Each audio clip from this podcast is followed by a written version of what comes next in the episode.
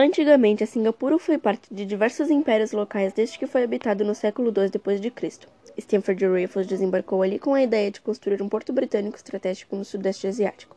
Em 1819, o sultano Johor permitiu a construção. Atualmente, a Singapura é conhecida como a Pérola da Ásia.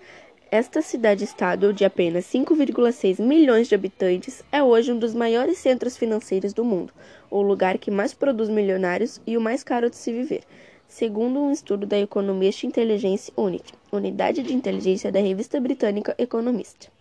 Singapura é um país sem recursos naturais, que era pobre há vinte e poucos anos, mas que fez fortuna rapidamente vendendo serviços.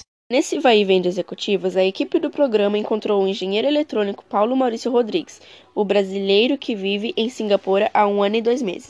O problema é que o dinheiro nem sempre pode comprar o que eles querem. Dinheiro pode até trazer felicidade, mas não compra chiclete. De jeito nenhum. Bocas paradas, frustradas. Na ilha chamada Singapura, chiclete é mercadoria ilegal. Chiclete no país é caso de polícia. Existe o risco de você até ser preso ou pagar uma multa alta por trazer chiclete. Então tem que ser evitado mesmo. Chiclete agora, só quando voltar para o Brasil. Anuncia o brasileiro. O governo proíbe porque acha chiclete inconveniente. Chiclete gruda, dificulta a limpeza. E o chão de Singapura tem que estar impecavelmente limpo. Não se vê uma pontinha de cigarro, papel, nada. Na ilha é melhor nem pensar em qualquer tipo de sujeira. A maioria das vezes você não percebe, mas está sendo vigiado. A polícia está sempre paisana.